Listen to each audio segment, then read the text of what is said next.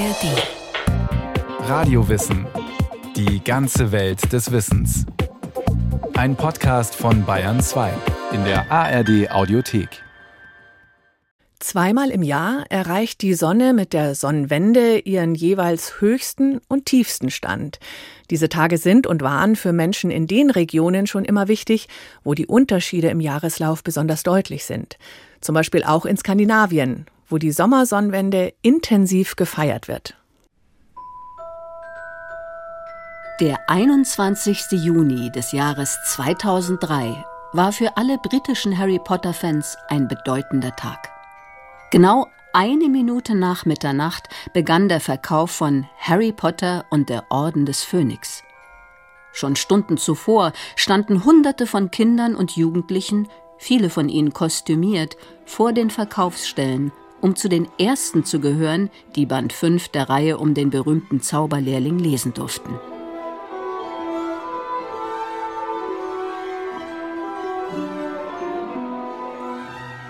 Joan K. Rowling und ihr Team hatten den Termin nicht zufällig gewählt. Besitzt doch der 21. Juni als Tag der Sommersonnenwende in England für viele einen Nimbus, der perfekt zur Premiere eines Buches voll magischer Figuren und übernatürlicher Geschehnisse passt. Hier versucht man diese Dinge dann in Einklang zu bringen und von dem vermeintlich Alten zu profitieren, das alte Gerät auf einmal zum Wertvollen, auch wenn es gar nicht alt ist, sondern neu erfunden. Gunther Hirschfelder, Professor für Volkskunde an der Universität Regensburg, hat bei Feldforschungen beobachtet, wie begeistert mancherorts die Sommersonnenwende mit althergebrachten Ritualen gefeiert wird, die weitgehend frei erfunden sind. Ich erinnere mich an ein Beispiel im Rheinland, da habe ich eine Gruppe begleitet und habe dann gesehen, hier gibt es einen Kultleiter und man springt übers Feuer und dann ist aber der Priester nicht da, obwohl eigentlich jeder Priester werden kann und es ist eigentlich eine normale Party mit einem Feuer. Und wenn man die Leute dann befragt, was macht ihr da, dann sagen die, na ja, wir machen ein keltisches Fest. Und dann sagt ein anderer, nein, das ist doch ein germanisches Fest. Und der dritte sagt, ist doch egal, das ist keltisch-heidnisch, das ist Synkretismus. Und alle lachen lachen und stoßen dann mit Trinkhörnern an und trinken Bier und fahren nachher mit dem Auto wieder weg oder machen eine Art Camping. Das sind so die harmloseren Dinge. Die weniger harmlosen Dinge sind da, wo wir beobachten können, wie neuheidnische rechte Gruppen, die weit außerhalb des demokratischen Spektrums stehen, hier versuchen, eine neue Kultur zu inszenieren. Und es wird spannend sein, in Zukunft zu beobachten, wie alte Bräuche neu erfunden, instrumentalisiert werden und mit politischen Dingen vermengt werden. Und wir haben im Augenblick eine unglaubliche Dynamik, die das ganze Feld eben so interessant macht. Zweimal im Jahr erreicht die Sonne ein Extrem. Sie steht zur Mittagszeit besonders hoch bzw. besonders tief über dem Horizont. Björn Wirtjes, der stellvertretende Leiter der Münchner Volkssternwarte, erklärt, was sich dabei astronomisch abspielt. Die Erde macht ja zwei Bewegungen. Sie rotiert einmal um ihre eigene Achse, das gibt Tag und Nacht in 24 Stunden, und dann bewegt sie sich in einem Jahr um die Sonne herum. Das wäre eigentlich alles. Wir hätten Tag und Nacht und die Sonne würde durch die Sternzeichen am Himmel entlang wandern. Wenn da nicht noch was anderes wäre, nämlich dass die Achse der Erde, um die sie sich in 24 Stunden dreht, geneigt ist gegenüber dieser Sonnenbahn im Jahreslauf, und zwar um 23,5 Grad. Zum besseren Verständnis hat Björn Wirtjes ein Modell vorbereitet. Eine kleine, etwas ungleichmäßige Kugel, in die leicht schräg von oben nach unten ein Stäbchen gesteckt ist. Wie ein schief gehaltener Lutscher um seinen Stiel dreht sich die Erde um ihre Achse, während sie gleichzeitig im großen Bogen um die Sonne, in diesem Fall das Mikrofon der Reporterin, wandert. Das führt dazu, dass an einem Punkt der Bahn die Nordhalbkugel, die Erdachse, um 23,5 Grad zur Sonne hin zeigt. Dann bekommen wir mehr Licht von der Sonne einen steileren Tagbogen der Sonne und wir haben Sommer im Norden. Ein halbes Jahr später, die Erdachse zeigt im Weltraum immer in die gleiche Richtung, nämlich zum Polarstern, haben wir dann Winter, weil die Nordhalbkugel von der Sonne abgewandt ist und auf der Südhalbkugel genau andersherum.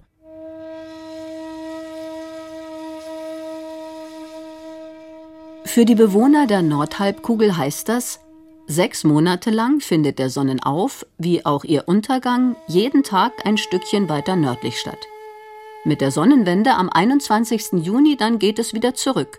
Der Sonnenauf- und Untergang findet bis zur Wintersonnenwende am 21. Dezember täglich etwas weiter südlich statt. Im Nordosten von Irland, rund 50 Kilometer entfernt von der Hauptstadt Dublin, erhebt sich inmitten grüner Wiesen ein großer künstlicher Hügel aus Steinen und Grassoden, Newgrange. Die über 5000 Jahre alte Grabanlage aus der Jungsteinzeit weist eine Besonderheit auf, die sie an einigen Tagen im Jahr zum wohl begehrtesten Ausflugsziel des Landes macht. Dabei sind es allein schon aus Platzgründen jeweils nur wenige Auserwählte, die bei der Wintersonnenwende im Inneren des Bauwerks miterleben können, wie klarer Himmel vorausgesetzt, morgens bei Sonnenaufgang ein Lichtstrahl durch eine Öffnung über dem Eingang den ganzen rund 22 Meter langen Gang entlang wandert bis direkt in die Grabkammer. Das Einfachste, was man am Himmel beobachten kann, ist die Sonne am Tag und nachts ein Mond. Und deswegen sind diese beiden Himmelskörper für die vorgeschichtlichen Menschen seit Jahrtausenden von gewisser Bedeutung. Aber bei der Sonne ist es relativ einfach festzustellen, wann die Sonnenwenden sind. Man muss sich im Prinzip bloß jeden Tag anschauen, wo die Sonne untergeht. Sagt Professor Rupert Gebhardt, leitender Sammlungsdirektor der Archäologischen Staatssammlung in München. Bei zahlreichen prähistorischen Bauwerken findet sich eine Ausrichtung nach der Winter- oder Sommersonnenwende.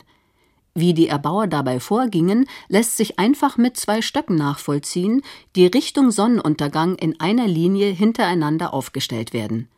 Der Stock, der näher beim Betrachter steht, dient als Fixpunkt, der andere wird jeden Tag weiterversetzt dorthin, wo die Sonne untergeht. Bis man eben zum weitesten Punkt kommt und dann hat man den Punkt der Sonnenwende, wo sich die wirklich wendet irgendwie und dann wieder zurückwandert in die andere Richtung. Und sowas haben die vorgeschichtlichen Menschen gemacht und nachdem haben sie auch Gebäude ausgerichtet oder eigene Anlagen gebaut, wo eben dieser Beobachtungspunkt festgehalten wurde als Bauwerk. Wie weit das auch für Newgrange zutrifft, ist allerdings umstritten. Die steinzeitliche Grabanlage wurde in den 1960er Jahren mit Hilfe von Stahl und Beton derart umfassend rekonstruiert, dass heute kaum mehr Rückschlüsse auf ihren ursprünglichen Zustand möglich sind. Eines allerdings steht fest. Alte Bauwerke gewinnen für Besucher deutlich an Attraktivität, wenn es einen Bezug zur Sonnenwende zu geben scheint. In England beispielsweise gab es einen Neopaganismus. Das heißt so irgendwie in Wirklichkeit sind die Druiden, die man von Asterix und Obelix kennt, sind da wieder ans Tageslicht befördert worden durch künstliche Gründungen mit Druidenlogen. Und die haben sich dann ganz gezielt solche Monumente rausgesucht und auch beschlossen, irgendwie das Monument hat bei Sonnenaufgang, bei der Sonnenwende jetzt irgendwie die Sonne darzukommen. Und dann sucht man sich halt, wenn ein Monument 40 Säulen hat, sucht man sich halt von den 40 Säulen eine raus, bei der es ungefähr passt und zu der feiert man dann seine neue Druidenfeier. Aber wir feiern das Fest des heiligen Johannes, weil wir es zugunsten Gottes tun, weil er von Natur aus Mensch ist. Das soll der Tanz und Sprung ums Feuer herum sein und ein Rautenkranzel heißt es in einer Predigt Martin Luthers von 1529. Der Text belegt nicht nur wie, sondern auch wann in den Tagen der Sonnenwende gefeiert wurde, nämlich nicht am 21., sondern in der Nacht auf den 24. Juni, den Johannistag. Gunther Hirschfelder es ist ja so, dass das Mittelalter germanische, keltische und christliche und antike Traditionen zur ja, mittelalterlichen Kultur vereint, bei dem dann das Heidnische gar nicht mehr erkennbar ist. Das Christliche setzt sich schon stark durch. Und da ist es eben kein Wunder, dass die Sommersonnenwende überlagert wird durch den heiligen Tag Johannes des Täufers am 24. Juni, der ja einigermaßen deckungsgleich fällt mit der Sommersonnenwende die nach dem alten julianischen Kalender ja zudem tatsächlich am 24. Juni stattfand. So wie bei diesem Vorgänger des heute gebräuchlichen gregorianischen Kalenders die Wintersonnenwende nicht auf den 21. Dezember fiel, sondern auf den 25., den Weihnachtstag, der auch in römisch vorchristlicher Zeit schon ein hoher Feiertag war.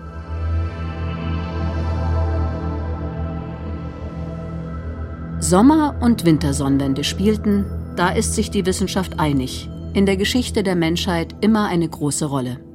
Doch welche Bräuche damit verbunden waren, bleibt vor ihrer schriftlichen Dokumentation reine Spekulation.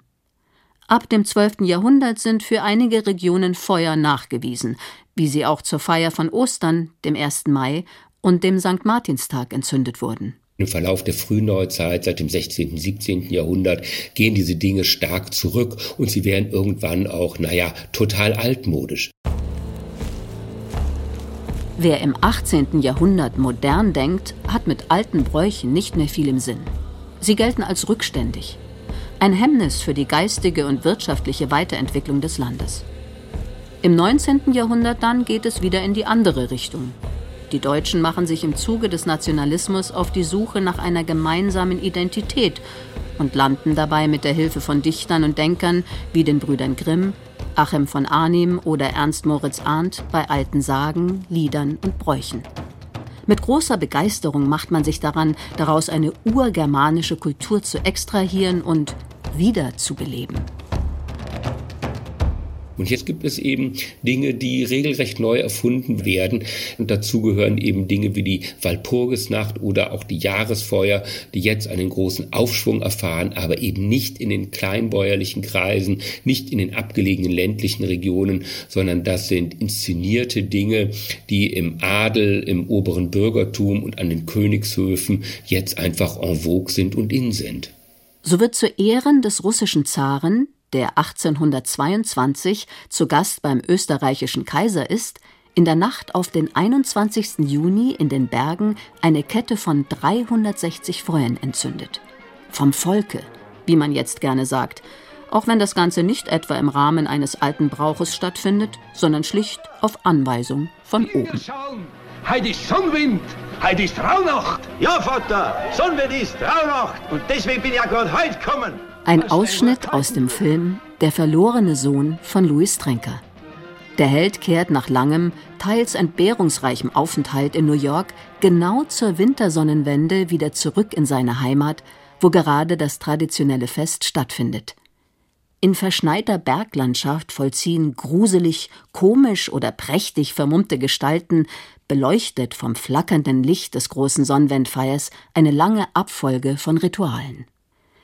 Der Film von 1934, der als Trenkers Meisterwerk gilt, traf genau den Geschmack der Zeit mit ihrem Faible für Brauchtum und Rituale. Auch wenn, oder vielleicht auch gerade weil, es sich bei diesem Sonnenwendfest um eine reine Neuschöpfung für den Film handelte. Zur romantischen Verklärung der Sonnenwendfeiern im frühen 19. Jahrhundert hatte sich im Verlauf der folgenden Jahrzehnte ihre immer stärkere Instrumentalisierung für politische Zwecke gesellt.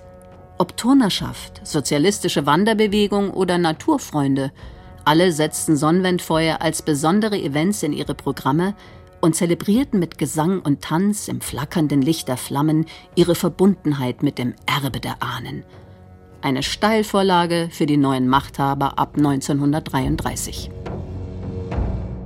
Das durch die nationalsozialistische Revolution geeinte deutsche Volk feiert in der Nacht vom 23. zum 24. Juni das Fest der Sommersonnenwende.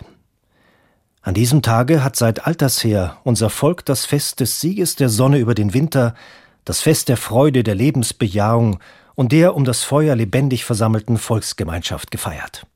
Praktisch sofort nach Machtantritt befehlen die Nationalsozialisten, Sonnenwendfeuer einzurichten. Und da sieht es dann so aus, dass von den 15.000 definierten Orten im Nationalsozialismus im Deutschen Reich von Anfang an 11.000 Orte schon direkt mitmachen. Also fast ganz Nazi-Deutschland macht mit und geht hin und richtet dann Sonnenwendplätze ein oder Tingplätze. Und hier werden dann große nationalsozialistische Aufmärsche gefeiert und ein Sonnenwendfeuer veranstaltet. Das ist eine Art Kulturerfindung, die dazu da ist, dem nationalsozialistischen Staat und den neuen Machthabern zu huldigen.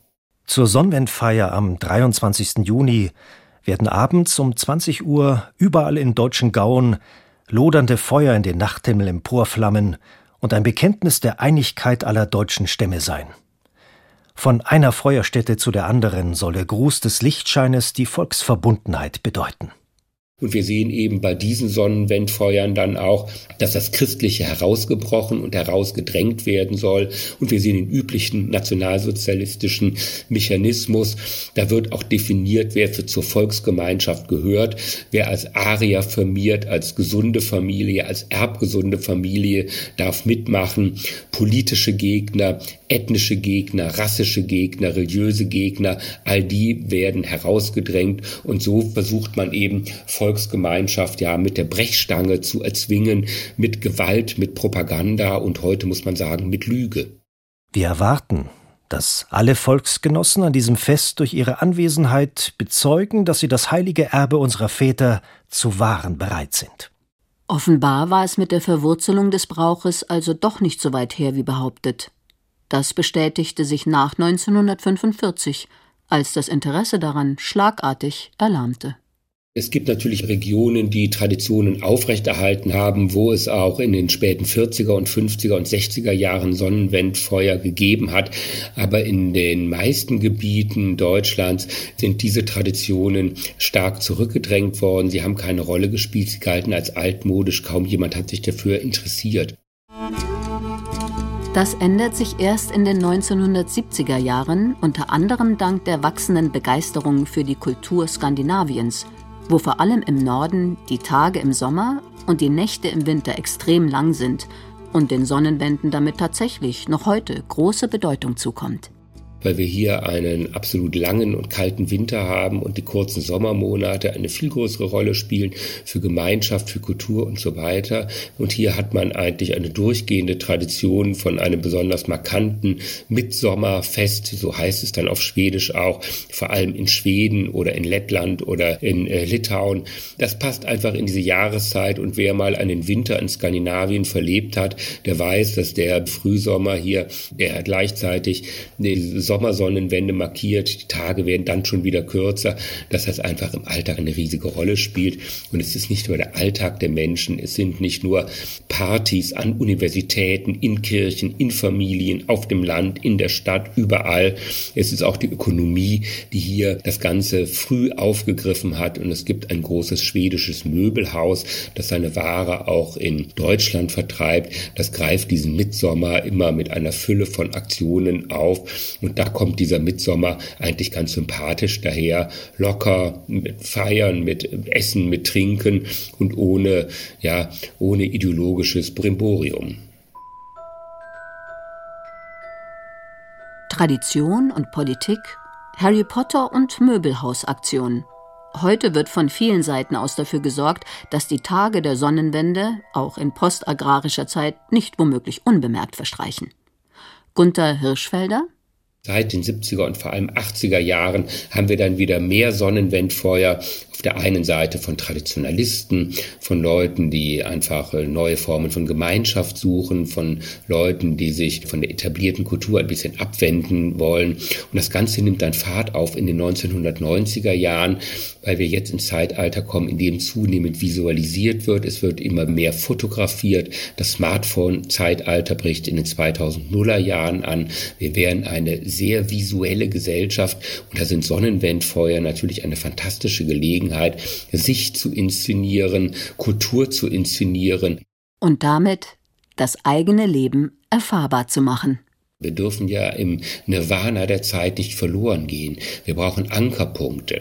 Wir hatten früher klare Ankerpunkte. Eine Agrargesellschaft hat immer feste Punkte, in denen sie navigiert. Das sind die Punkte, an denen wir Ernte erledigen, an denen wir Aussaat haben, an denen wir Angst vor Gewitter haben, an denen wir schlachten und so weiter. Wir hatten auch die großen Marktpunkte im christlichen Jahreslauf. Bis ins 19. Jahrhundert hinein dominiert der christliche Jahreslauf das Leben aller Menschen und bietet bietet Anhaltspunkte, an denen wir ruhen können, an denen wir feiern können, an denen wir arbeiten müssen, an denen wir zusammenkommen. Das sind die Bräuche des christlichen Jahreslaufs. Die haben ja nicht nur für Gläubige eine Rolle gespielt, sondern für eine gesamte Bevölkerung.